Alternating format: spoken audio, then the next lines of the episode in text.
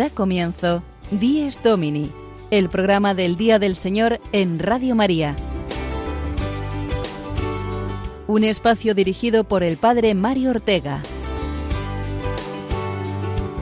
Un tiempo para compartir la alegría del discípulo de Cristo que celebra la resurrección de su Señor.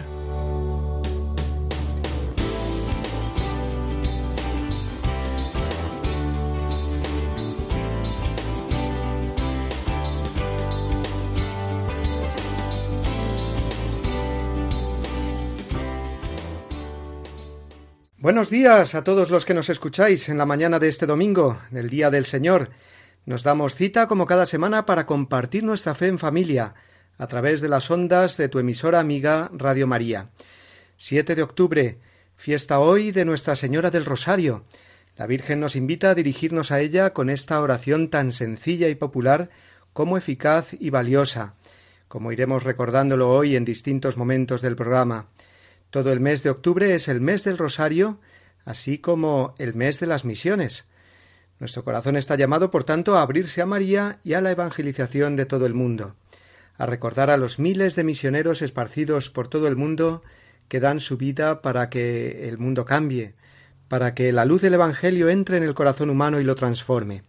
El día 21 celebraremos el Domund, la jornada de las misiones, pero todo este mes de octubre tenemos que sentirnos muy misioneros, sentir la urgencia de la misión, que está en países lejanos, pero también, lo sabemos de sobra, en nuestro propio país. Estamos llamados a cambiar el mundo con Cristo y para Cristo, y el domingo es un día muy especial para renovar nuestro compromiso cristiano. Mes del Rosario, mes de las misiones y mes también de los jóvenes este año, puesto que ya ha comenzado esta semana el sínodo sobre los jóvenes en Roma. Se prolongará hasta el próximo día 28, los jóvenes, el discernimiento y la vocación. Este es el tema que están tratando los padres sinodales con el Papa para dar respuesta a la pastoral juvenil de nuestros días.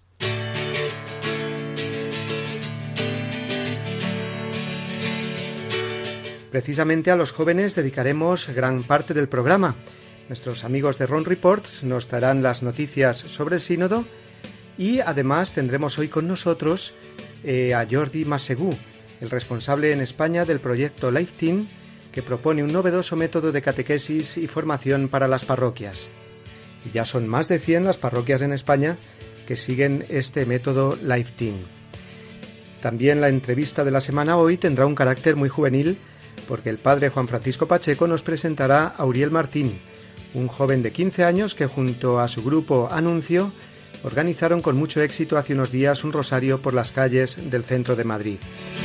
Y hoy también, como ya anunciamos la semana pasada, conoceremos a los nuevos colaboradores de nuestro programa. A partir de ahora, el padre Julio Rodrigo dirigirá la sección El Domingo desde mi parroquia y el equipo de Verdad en Libertad desde Argentina nos traerá las noticias de la Iglesia en el mundo.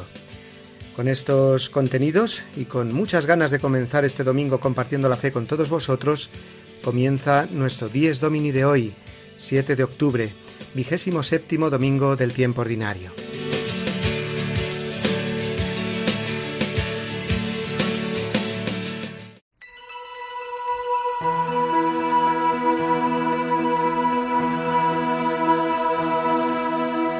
Octubre es el mes del rosario.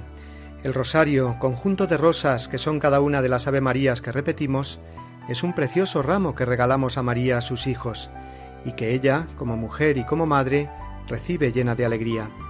Esta no es sólo una reflexión piadosa, sino que cuando rezamos el rosario podemos vivir muy profundamente los misterios de nuestra salvación, hacerlo de la mano de María, y que este profundizar en los gozos, dolores, las luces y la gloria de nuestra vida nos lleve a entregarnos más a Dios y a los hermanos.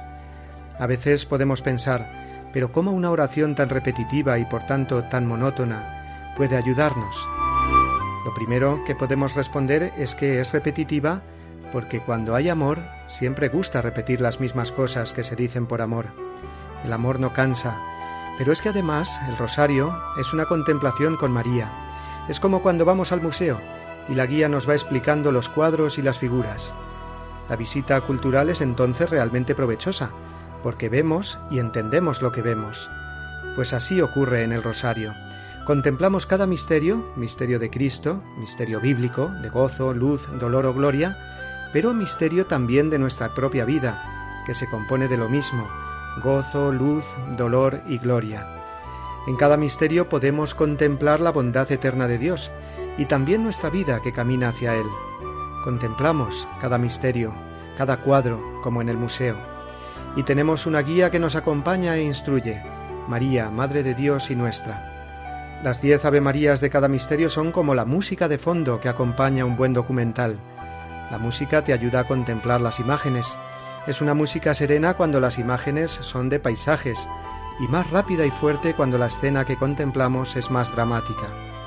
En el rosario, con la música de las Ave Marías de fondo, contemplamos el gozo de Belén, la luz de Caná, el dolor del Calvario o la gloria del sepulcro vacío y todos los demás misterios que me van revelando poco a poco quién soy yo y cómo es mi vida. ¿Quién soy? Un hijo amado y salvado por Dios. ¿Y cómo es mi vida? Un continuo tejerse gozos, luces y dolores, vividos con María Madre en la espera dichosa de la gloria eterna.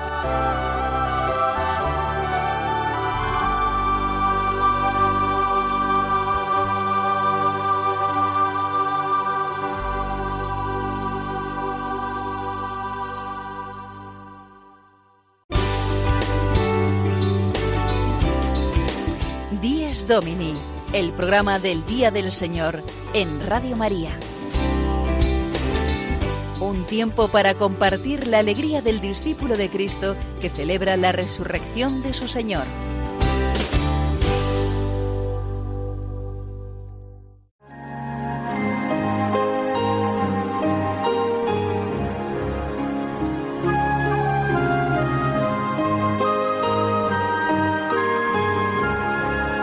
Cristo, alegría del mundo, resplandor de la gloria del Padre. Bendita la mañana que anuncia tu esplendor al universo. En el día primero tu resurrección alegraba el corazón del Padre. En el día primero vio que todas las cosas eran buenas porque participaban de tu gloria. La mañana celebra tu resurrección y se alegra con claridad de Pascua. Se levanta la tierra como un joven discípulo en tu busca, sabiendo que el sepulcro está vacío. En la clara mañana tu sagrada luz se difunde como una gracia nueva. Que nosotros vivamos como hijos de luz y no pequemos contra la claridad de tu presencia.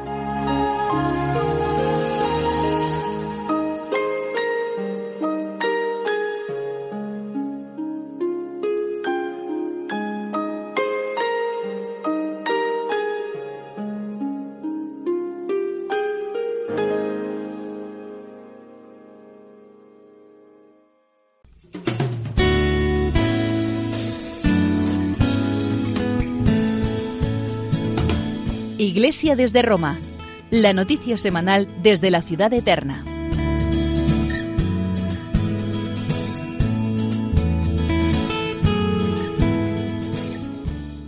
La primera sesión del Sínodo de los Jóvenes comenzó en el aula nueva del Sínodo y el primer trabajo de los padres sinodales fue este, rezar para que Dios guíe estas tres semanas de asamblea.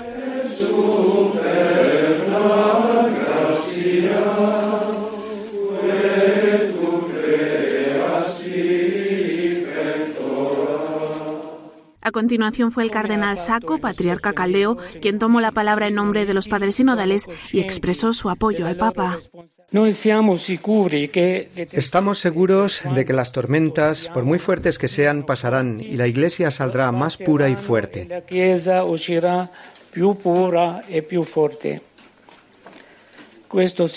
Este sínodo es realmente una gracia y una bendición para la Iglesia, para la Iglesia en el mundo de hoy.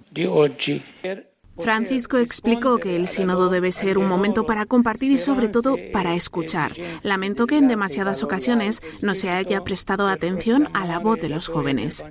El camino de preparación hasta este momento ha puesto en evidencia una iglesia en deuda de escucha.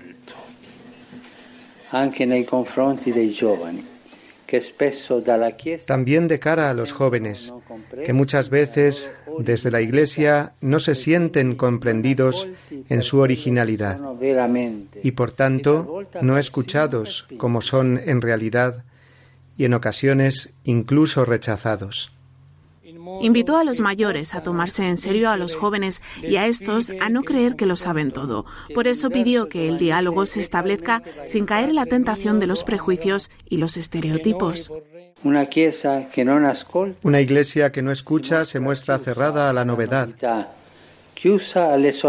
cerrada a las sorpresas de Dios y no podrá resultar creíble, en especial para los jóvenes que inevitablemente se alejarán en lugar de acercarse. En su denso discurso, el Papa también habló del clericalismo para pedir que no cunda en la Asamblea Sinodal, que ninguno de los participantes crea que su vocación implica poder en lugar de servicio. Por último, Francisco pidió a los participantes en el sínodo que no se dejen llevar por el pesimismo y con un toque de humor les hizo esta invitación. Comprometámonos a tratar de estar en el futuro y de conseguir de este sínodo no solo un documento que generalmente lo leen pocos y lo critican muchos, sino sobre todo propuestas pastorales concretas, de forma que cumplamos con el objetivo mismo del sínodo.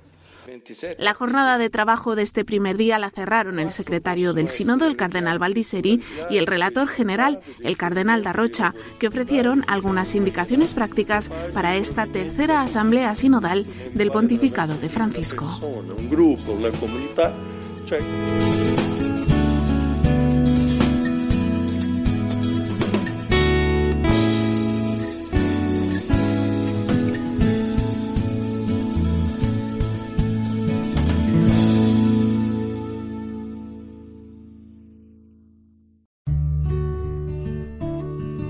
En el domingo, los fieles deben reunirse en asamblea a fin de que, escuchando la palabra de Dios y participando en la Eucaristía, hagan memoria de la pasión, resurrección y gloria del Señor Jesús y den gracias a Dios que los ha regenerado para una esperanza viva por medio de la resurrección de Jesucristo de entre los muertos. De la Constitución Sacrosantum Concilium, del Concilio Vaticano II.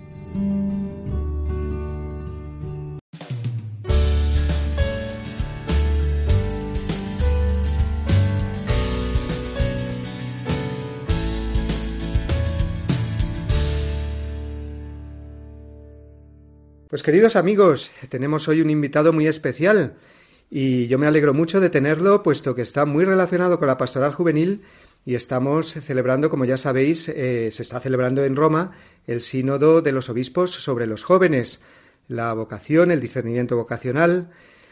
Y él es, os lo voy a presentar ahora, el responsable de un proyecto precioso de evangelización de los jóvenes llamado Life Teen. Viene de Estados Unidos este proyecto y él es el responsable, como he dicho, aquí en España. Se llama Jordi Masegú y le damos ya los buenos días. Buenos días, Jordi. Buenos días. Bueno, cuéntanos un poco, eh, preséntate y cuéntanos un poco en qué consiste este método Life Team que se está implantando ya en tantas parroquias de España y tú que te dedicas un poco a explicarlo a sacerdotes, catequistas y laicos. Nada, es, es un método de, de pastoral juvenil que lo que trata es dar formación catequética a jóvenes adolescentes de primero de la ESO a segundo de bachillerato. Ah, y muchas veces en las parroquias nos preguntamos cómo podemos llegar a los jóvenes y cómo conectar con ellos. Entonces, Life Team es un material que está pensado para conectar con los jóvenes, con esa cultura juvenil, con esta generación que muchas veces es lejana. A partir de catequesis, pues que buscan ser dinámicas, participativas, experienciales, vivenciales por parte del adolescente. Un poco la idea es, a los adolescentes ahora mismo buscan experiencias nuevas, cada, constantemente. Lo que les vamos a dar es una experiencia, una catequesis en forma de experiencia nueva cada, semana. muchas veces, quizás los últimos años, para acercarnos a los jóvenes, una tentación ha sido dilucir catecismo o hacerlo un poco light. Life no es eso. Life sería lo vestimos, pero es 100% fiel al magisterio de la Iglesia. No nos inventamos nada de contenido, es todo catecismo, pero sí en 100% joven, es decir, la forma de transmisión intenta entender cómo es el joven actual y ahí pues acercarnos a través pues, de, charlas, de, pequeños grupos, de montes de compartir. Y todo esto viene en unos materiales, unas fichas que básicamente es, es como una receta, te pauta cómo organizar una sesión y entonces ahí cada parroquia juega sus, propios ingredientes, pues desde cómo son los jóvenes de cada parroquia, si lo hacemos un día u otro, viernes, sábado, todo eso son ingredientes propios que más que una teoría que se pueda dar o unas normas, es adaptar un método, a una receta a la propia realidad parroquial. Muy bien, yo te he oído antes en una conferencia que has dado, en un curso que estás dando en Madrid, y me ha impresionado mucho, sí, el hecho de que ofrecéis este material catequético a tantas parroquias, a todas las que lo quieran, lo pidan, pero a tantas parroquias donde mm, sacerdotes, catequistas, pues eh, ven difícil la pastoral juvenil y lo es por lo que tú has llamado y se conoce ya como la generación Z, ¿no? Eh, que tiene sus propias características que muchas veces no las entendemos y es por eso por lo que no llega el mensaje, ¿verdad? Sí, nos encontramos ante una generación de, jóvenes digitales, ah, tecnológicos, y muchas veces estamos haciendo la misma, planteamos la misma pastoral juvenil que hace 10 años, 5 o 10 años, y los jóvenes de ahora no tienen nada que ver. Entonces, si, seguimos haciendo lo mismo, lo más probable, es que no tengamos resultado. Cambiar cosas no es malo, si hay una dirección. Team, la dirección es acercar a los jóvenes a Cristo. Este es el objetivo. Entonces, ah, aquí lo que, se tratará es de, eh, a, partir de estos materiales, que no, no, es un método mágico, pero sí un material muy, que va muy bien, a partir de ahí, cultivar la cultura entre los catequistas de conocer quiénes, quiénes son esos jóvenes, cuál es, qué es esa cultura, esa generación Z, empaparnos de esto, de lo que les gusta, de lo que miran, de lo que escuchan, la música que oyen, ¿no? ¿Por qué? Porque si no conocemos a quién tenemos que evangelizar, difícilmente los podremos evangelizar. Y es una realidad, tiene una cultura distinta, muy cambiante, con muchas que presenta muchos retos y también muchas oportunidades, pero tenemos que descubrirlo, tenemos que empaparnos, tenemos que conocerlo. Y cuéntanos eh, así para que nuestros oyentes eh, se hagan una idea, una catequesis con este material de, y esta metodología de Life Team, ¿qué momentos eh, tiene, qué momentos principales tiene y que de esta manera pueden atraer a los jóvenes? Bueno, básicamente una sesión tendría cuatro partes, se divide entre cuatro partes. La primera se reúne el grupo, el gran grupo, Aquí juntamos, pues, juntamos tres edades distintas, por ejemplo, primero, tercero de la ESO o cuarto de la ESO a segundo bachillerato, y entran en, el salón principal, en la sala de catequesis, y ven pues una ambientación distinta cada semana, buscando también esa experiencia. Y ahí se presenta el tema con un pequeño juego, pequeño vídeo, una obra de teatro pequeñita, algo para introducir el tema. Aquí también hay una segunda parte que sería el Proclaim, la charla, la catequesis de antes, ahora se hace en 10 minutos, se dan 10 minutos porque un joven tampoco prestará mucha más atención más que 10 minutos, ¿no? Como los tutoriales en YouTube, como los vídeos en YouTube, en YouTube que duran esto. Y en 10 minutos tenemos que dar tres ideas, una catequesis, tres ideas claras. Tercera parte, el break sería, se parte el gran grupo en pequeños grupos. Y ahí es cuando el joven pues se parte también por dentro, comparte lo que lleva, sus experiencias, sus miedos, sus dudas. Un momento también de conocernos, de participar. Y la última parte sería el sen, la oración ah, final, que puede ser de muchos tipos distintos, ¿eh? desde rosario, rezo con texto, adoración al Santísimo, etcétera, etcétera. Por lo tanto, pues un trato pues muy personal, eh, muy tú a tú con el joven, que es lo que realmente necesitamos. Ya insistía Juan Pablo II que la nueva evangelización pues pasaba por ese trato personal, individual, con el joven de hoy, eh, conocerlo e idear estos nuevos métodos eh, que tanto bien están haciendo en tantas parroquias de España. ¿Cuántas parroquias más o menos siguen este método ahora, Jordi? Ahora unas 105 más o menos. 105 y creciendo, porque he oído tantos proyectos que tenéis de dar a conocer este proyecto, de cursillos que tenéis. Dinos, por favor, para que nuestros oyentes lo puedan eh, saber y consultar, entrar en ello, la página en Internet que tenéis donde pueden conocer mucho más LifeTeam. Sí, mm, toda la información está en www.lifeteam.es. Life sería L-I-F-E y Teen T-E-E-N, es adolescente. entonces ahí también hay, habrá información sobre dos encuentros de formación que hacemos a nivel europeo. Eh, uno para personas que están interesadas en conocerlo y otro para parroquias que ya están ya llevan un tiempo desarrollándolo. Formación específica de Life Team y Pastoral Juvenil muy interesante y en la web también hay toda, toda la información. Pues muchísimas gracias, Jordi Masegur, eh, responsable en España de este proyecto Life Team, que como nos ha dicho lo podéis conocer más en la página www.lifeteam.com. Lifeteam, Lifeten, con dos es, ¿verdad?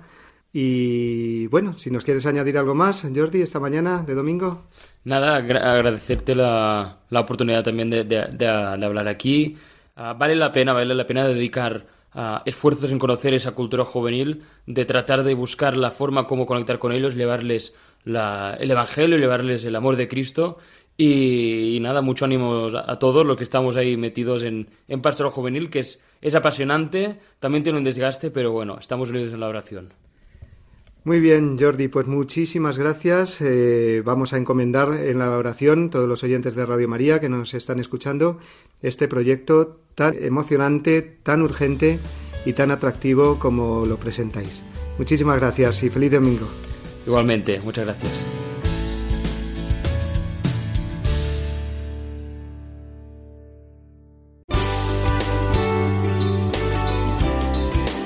Díez Domini el programa del Día del Señor en Radio María. Un tiempo para compartir la alegría del discípulo de Cristo que celebra la resurrección de su Señor.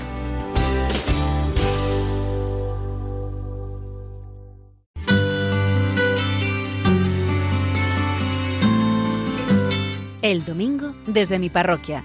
Una reflexión a cargo del Padre Julio Rodrigo.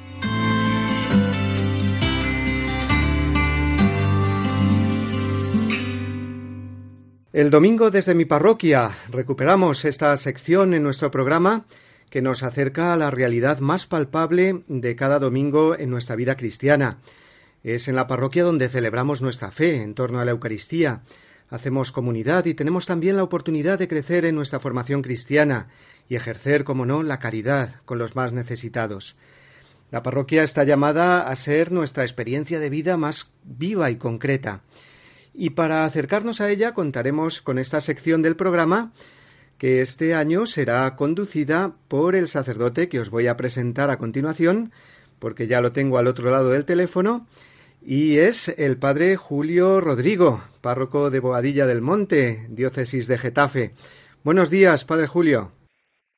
Muy buenos días y un saludo a todos los oyentes. Bueno, pues nos alegramos muchísimo de que te unas a nuestro programa, al grupo de colaboradores que hacemos cada domingo 10 Domini. Y te pedimos, puesto que hoy es un día de presentaciones, eh, que te presentes, que nuestros oyentes eh, te conozcan, aunque he dicho yo ya alguna cosita.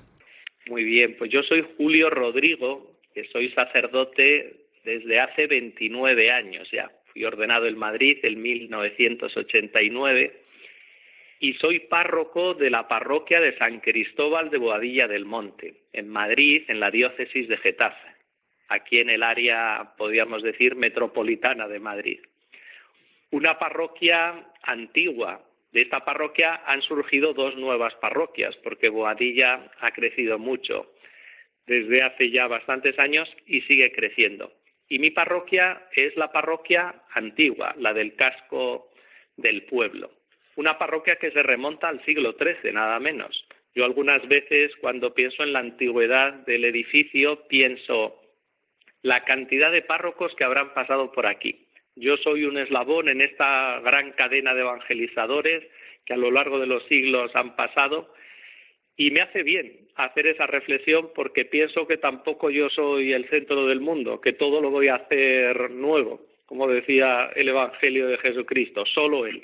Nosotros somos continuadores de su misión, muchos nos han precedido, muchos continuarán y cada uno aporta pues todo lo bueno que él puede realizar en favor de esta misión que el Señor nos ha pedido. Muy bien, Julio, y doy fe de ello, de lo preciosa que es además eh, la parroquia, el templo parroquial, que como dices se remonta al siglo XIII. Me lo enseñaste el otro día y la verdad es que me quedé impresionado y bueno, pues eh, no solamente por eso, sino también por la realidad parroquial que tienes allí, eh, convento de Carmelitas Descalzas y tanta vida parroquial que ofrece, como has dicho, Boadilla del Monte, un término municipal que, bueno, pues está creciendo. Sí, está creciendo mucho y de hecho por eso esta parroquia se quedó pequeña para atender a los 53.000 habitantes que en la actualidad posee Boadilla del Monte y vamos creciendo camino, según dice el alcalde tantas veces, de los 70, 75.000 habitantes.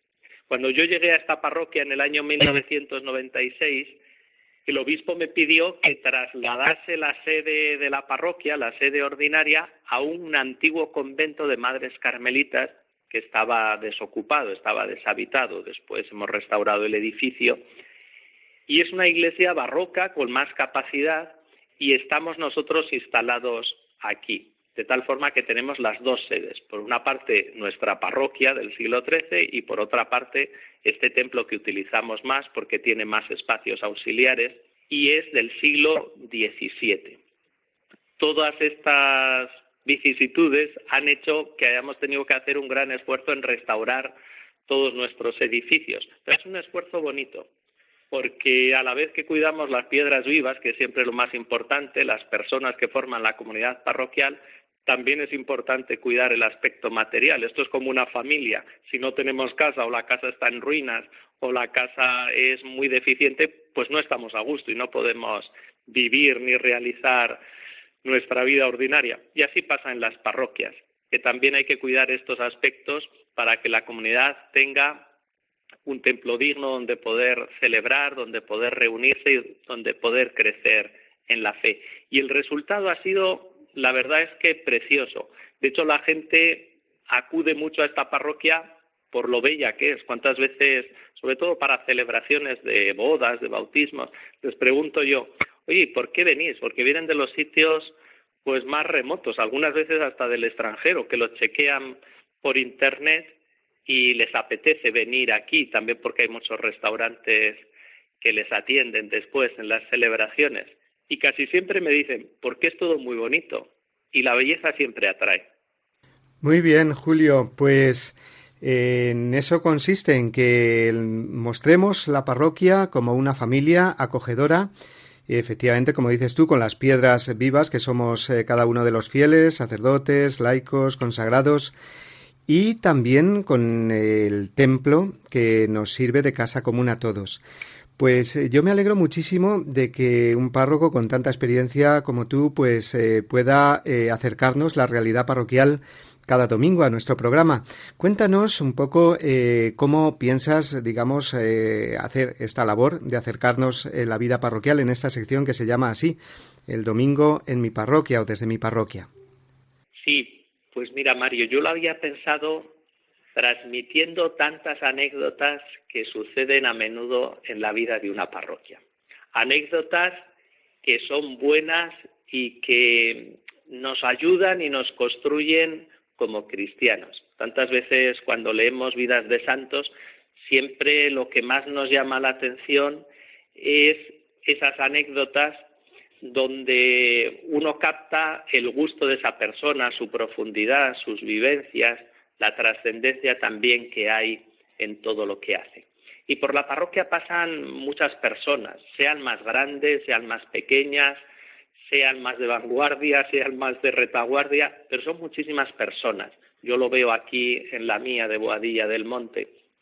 Tantas personas vienen solicitando sacramentos, tantas personas vienen porque quieren que sus hijos, niños y jóvenes sean educados en la fe cristiana, tantos adultos que quieren también formarse cristianamente o que quieren alimentar su fe no solo con los sacramentos, sino también con grupos de oración, que tenemos y también de profundización en la Sagrada Escritura, en fin, todas las actividades que suele haber en una parroquia, también actividades evangelizadoras, saliendo hacia afuera, como nos pide el Papa Francisco. Pues bien, de todas esas personas que van y vienen, siempre hay anécdotas preciosas, anécdotas que te dejan un gusto de Dios y que uno recuerda, que tampoco es que uno haga un elenco ahí sino que recuerda porque se le han quedado grabadas y si las recuerda, yo siempre me hago esta misma reflexión, es porque le han hecho bien. Y un criterio que utilizo yo, y bueno, creo que es bien general, que lo utilizamos todos,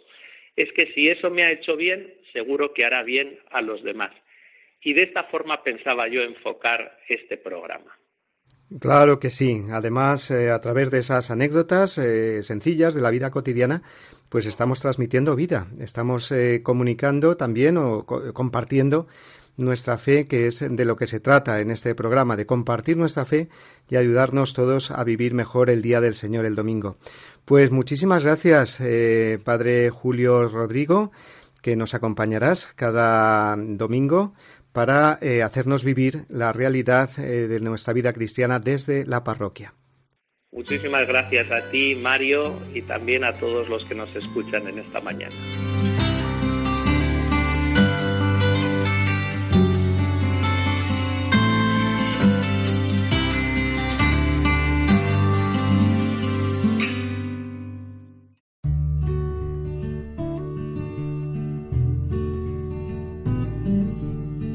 Jesucristo, al declararse Señor del sábado, se adjudica además un título divino, por eso los fariseos querían matarlo. El domingo es el día en que los cristianos confesamos la divinidad y el señorío de Cristo. En ese día Tomás confesó su divinidad y señorío, Señor mío y Dios mío. Al cambiar el día de culto, confesamos a Jesús como Dios y Señor del tiempo y de la historia. De la exhortación Dies Domini de San Juan Pablo II.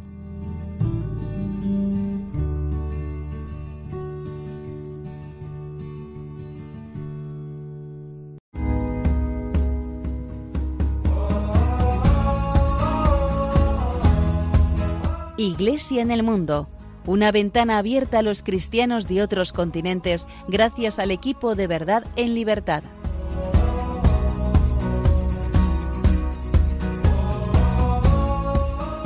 Iglesia en el mundo, sabéis, queridos oyentes, eh, que es una sección que tenemos desde el comienzo de nuestro programa, hace ya casi dos años, y que nos abre las puertas a la Iglesia Universal.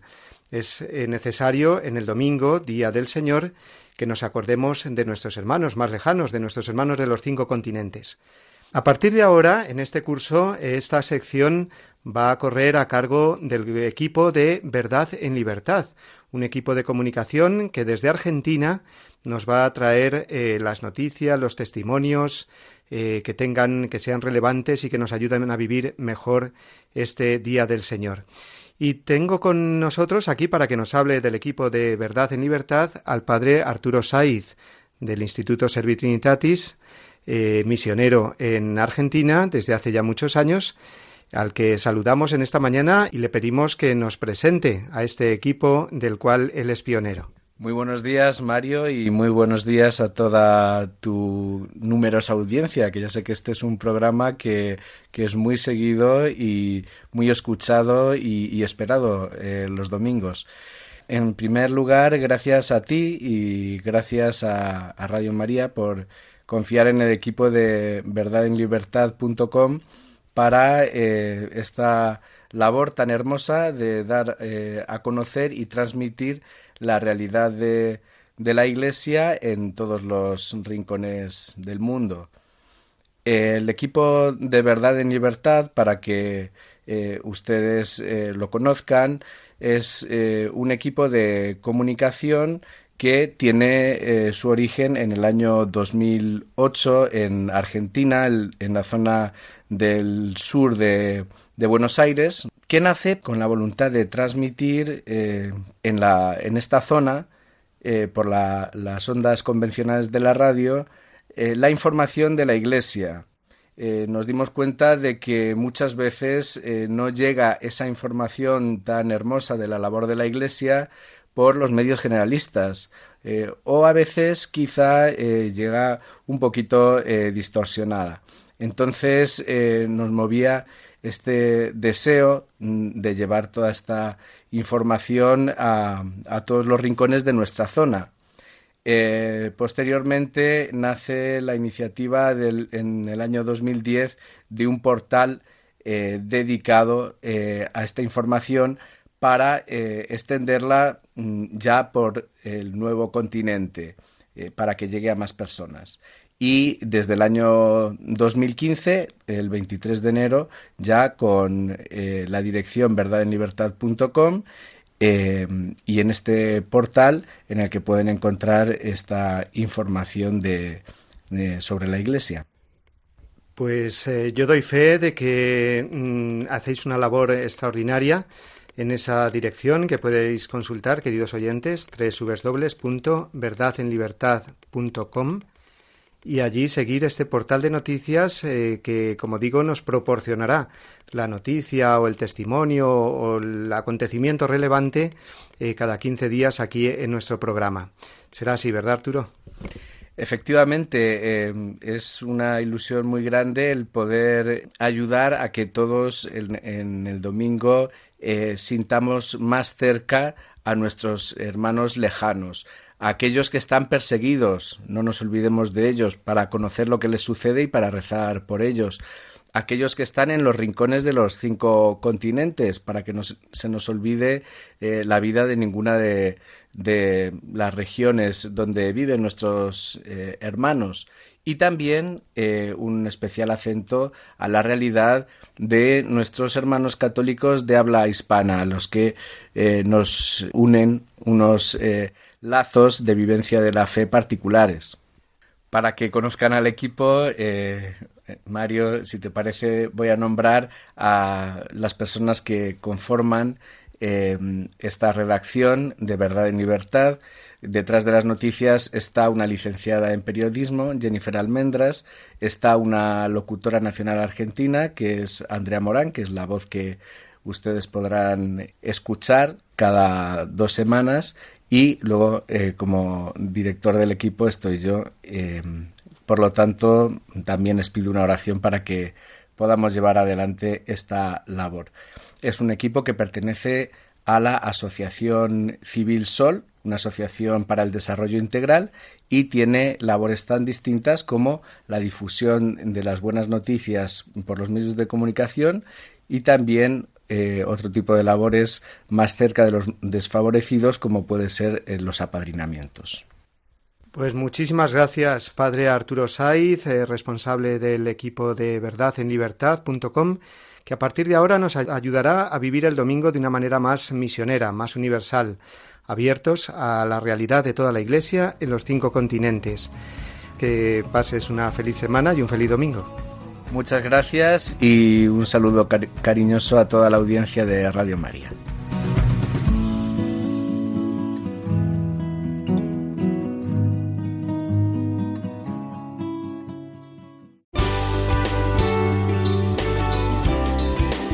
Díez Domini el programa del Día del Señor en Radio María. Un tiempo para compartir la alegría del discípulo de Cristo que celebra la resurrección de su Señor.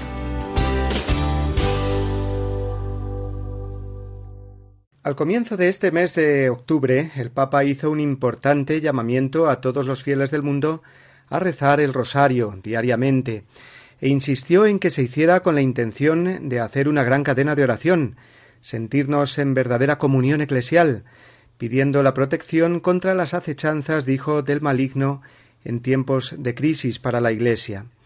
Pidió que se añadieran además dos oraciones eh, que no son nada nuevas, son muy conocidas a la Virgen y a San Miguel Arcángel. Es más, la oración Bajo tu amparo nos acogemos, Santa Madre de Dios, es la más antigua oración que se conoce a la Virgen María. Hay documentos que nos dicen que el pueblo fiel ya la rezaba a finales del siglo II. Total nada, hace ya mil ochocientos años. Es un himno bizantino, es decir, de la Iglesia de Oriente, en el que se invoca a la Virgen como Madre de Dios, mucho antes eh, de que fuera declarado este dogma mariano en el concilio de Éfeso del año 421. Al rezar esta antiquísima oración el Papa quiere que invoquemos a la Virgen uniéndonos a los cristianos de todos los tiempos y le pidamos que nos proteja acogiéndonos bajo su manto. La otra oración que hemos de añadir al final, cuando rezamos el rosario, es la invocación a San Miguel Arcángel. Es una oración que compuso León XIII a finales del siglo XIX, según se dice porque tuvo una especial visión del mal que Satanás estaba preparando para los sucesivos años.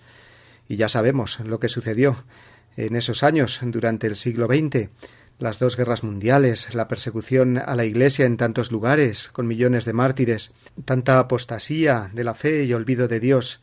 El Papa hace ya ciento treinta y dos años escribió esta oración a San Miguel Arcángel y se estuvo rezando durante muchos años al final de cada misa.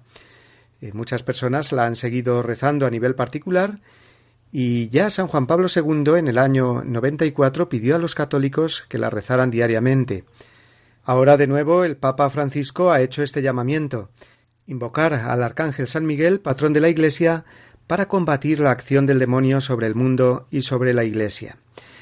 Antes de nuestra última sección de hoy, la entrevista Firmes en la Fe, recordemos esta oración y vamos a rezarla ahora juntos, en familia.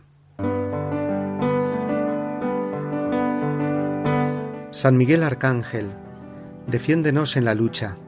Sé nuestro amparo contra la perversidad y acechanzas del demonio. Que Dios manifieste sobre él su poder, es nuestra humilde súplica. Y tú, oh príncipe de la milicia celestial, con el poder que Dios te ha conferido, arroja al infierno a Satanás y a los demás espíritus malignos que vagan por el mundo para la perdición de las almas. Amén.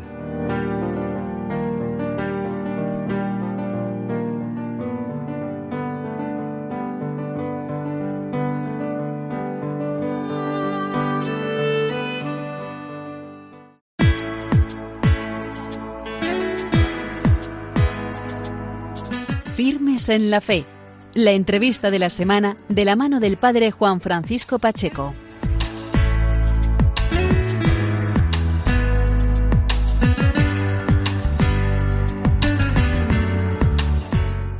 Buenos días amigos de Radio María, bienvenidos una vez más a este espacio del programa Dies Domini, a la entrevista de la semana, Afirmes en la Fe. Hoy es Nuestra Señora del Rosario, Hoy hay que hablar del rosario, es ineludible hablar de este tema, de esta oración mariana que nos ha pedido el Papa Francisco que recemos especialmente durante este mes de octubre para pedir por la Iglesia. Por esto, qué mejor razón que esta que abordar el tema del, del rosario desde una perspectiva juvenil. ¿Por qué mm, subrayo lo de perspectiva juvenil? Porque el pasado 15 de septiembre tenía lugar el Rosario por la Juventud de España, que se rezó por las calles céntricas de la capital de España. Y este rosario fue organizado por anuncio, fue organizado por un grupo de jóvenes, un grupo de evangelización juvenil. Por este motivo tenemos con nosotros al otro lado del hilo telefónico a un joven que participó y que nos va a explicar cómo tuvo lugar aquel rosario por las calles de Madrid el día 15 de septiembre pasado. Buenos días, Uriel Martín. Hola, buenos días. Lo primero de todo, agradecerte, Uriel, que estés con nosotros a través del teléfono. Y mm, antes de nada, te presento brevemente. Uriel, eres un joven de 15 años que participaste en el Rosario por la Juventud de España y que eres estudiante de bachillerato, si no me equivoco. Sí. Esto es. Muy bien, Uriel, eh, lo primero de todo, ¿podrías explicarnos qué es anuncio, por favor? Bueno, pues Anuncio es un grupo de jóvenes que lleva dos años evangelizando por la zona de Malasaña. Eh, en los, el cuarto viernes de cada mes con una pequeña adoración que suele empezar a las 10 de la noche. ¿Y, qué, y cómo se desarrolla esta actividad? Bueno, pues esta adoración eh, tiene, pues eh, primero haces una pequeña parte donde es como en privado para los de anuncio, donde rezas un rato y pides por tus fallos o das gracias a Dios por el día que has tenido. Y luego eh, se abre para el público y hay cuatro ministerios que, que son el de alabanza, que se dedica pues a cantar y ambientar un poco todo, el de oración, que se queda rezando por la gente. Luego el de evangelización, que es el, el grupo que sale a la calle para buscar a gente y que pasen a entrar con Dios, que es lo más grande que tenemos, y, que puedan rezar y luego finalmente el de el grupo de acogida, el ministerio de acogida, que acoge a las personas que entran a la iglesia, eh, bueno, que entran a la iglesia porque les han evangelizado ya previamente los del grupo de ministerio. Muy bien. Uriel, tenía lugar el pasado 15 de septiembre un rosario por la juventud de España y se desarrolló este rosario por las calles del centro de Madrid. ¿Tú participaste? Sí, yo participé. ¿Cómo fue la presencia juvenil? ¿Qué, qué puedes subrayar de aquella actividad que se desarrolló por la noche, verdad? Sí, empezó a las 8 de la noche en, en la plaza del Conde de Miranda, detrás de, bueno, al lado del mercado de San Miguel y que subrayaría pues amor de Dios y cómo la gente eh, se anima a algo religioso. ¿Fue difícil llevarlo a cabo por la calle?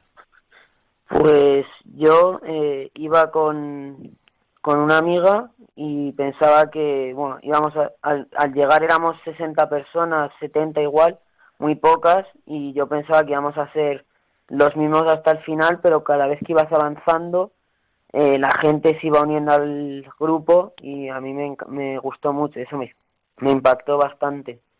Cuando dices, sí, perdón, Uriel, cuando dices gente, ¿a qué te refieres? ¿A jóvenes? ¿A personas de todas las edades? No, gente de todas las edades, desde, desde, carri desde gente que iba en carrito hasta personas mayores con, con bastones, y de todo, a gente de todas las edades.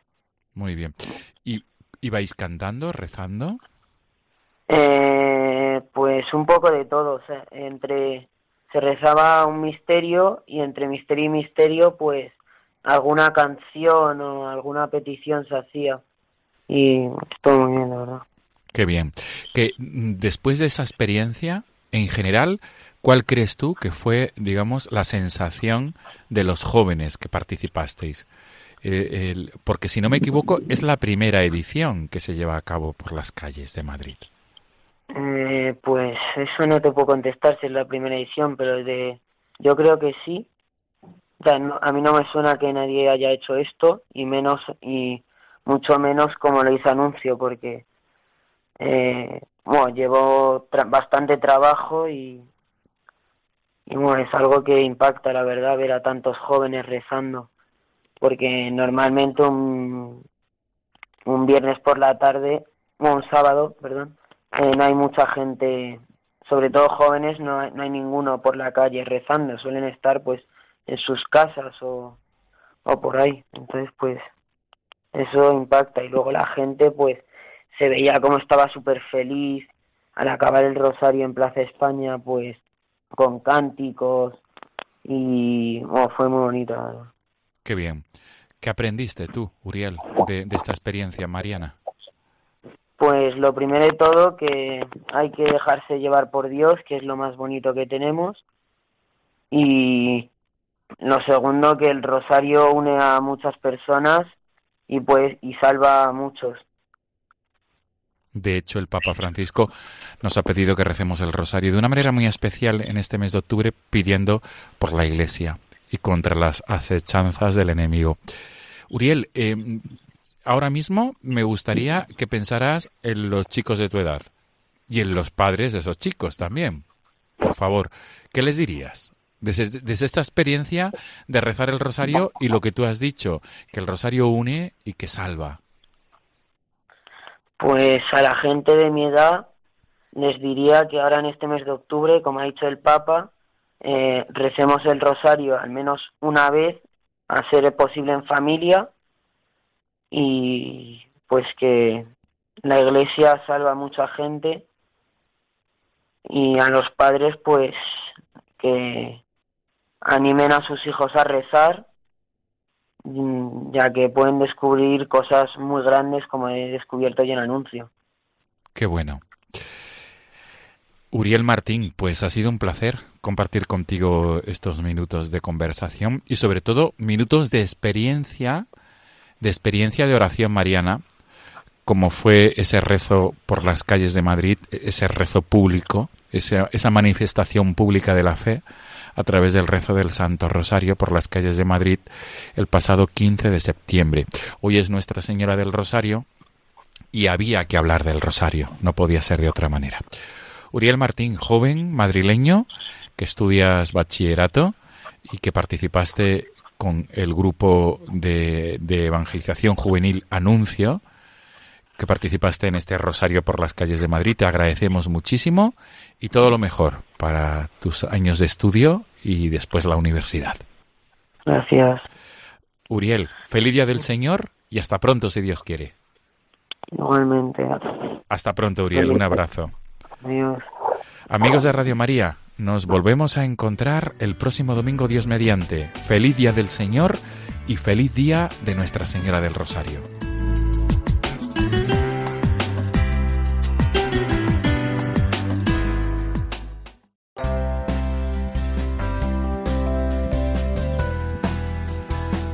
Un testimonio lleno de esperanza el de este joven que une las dos realidades que hemos estado destacando en el programa de hoy, el rosario y los jóvenes.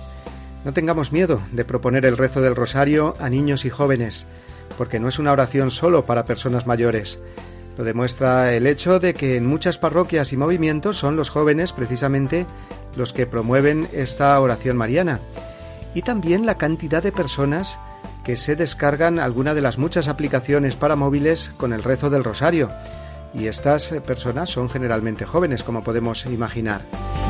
Nos tenemos eh, que ir despidiendo por hoy, amigos, pero no sin antes recordaros que esta semana es la festividad de Nuestra Señora del Pilar, el viernes que viene. Felicidades ya de antemano a todas las Pilar, a nuestros oyentes aragoneses, al cuerpo de la Guardia Civil, que la tiene como patrona, y en general a todos los españoles que siempre tenemos a la Virgen del Pilar como algo muy nuestro, como pilar de la cultura y de la tradición cristiana en nuestro país. Además, el próximo domingo, Dios mediante, retransmitiremos el programa desde Roma. Allí me encontraré, Dios mediante, contándoos de cerca una canonización muy importante, la de Pablo VI y Monseñor Oscar Romero, dos figuras señeras de nuestro reciente pasado que serán declarados santos junto con otros tres beatos.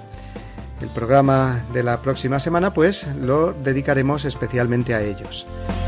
Hasta entonces, recibid todos una bendición enorme, con el deseo de que paséis una semana muy feliz. Hasta el domingo que viene, si Dios quiere.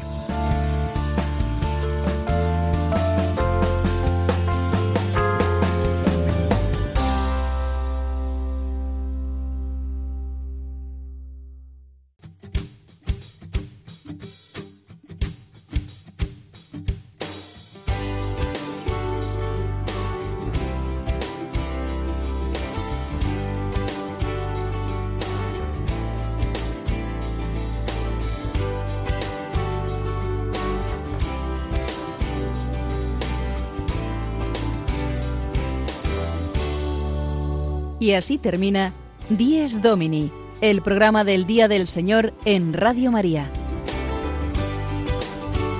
Un espacio dirigido por el Padre Mario Ortega.